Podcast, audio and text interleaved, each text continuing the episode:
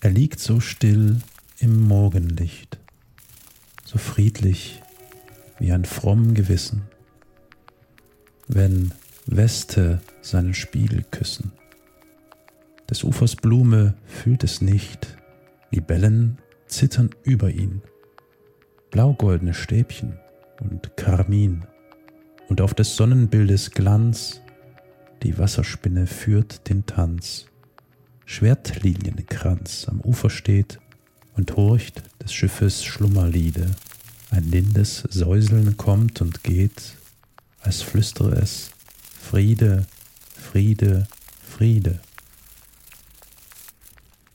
Typische Bewohner der Flüsse und langsamen Bäche sind die Prachtlibellen sowie die Flussjungfern. An schmalen Gräben und Wiesenbächen finden sich beispielsweise die Helm-Azu-Jungfer oder die Vogel-Azu-Jungfer. Weit mehr Arten bevorzugen stehende Gewässer als Lebensraum. Sie finden sich an Tümpeln, Seen und Teichen, wo ihre Larven vor allem in den flacheren Uferzonen und zwischen Wasserpflanzen leben. Doch nicht nur ihr Lebensraum oder das Äußere von Libellen ist interessant. Jede Art hat ihre besonderen Eigenschaften und Merkmale.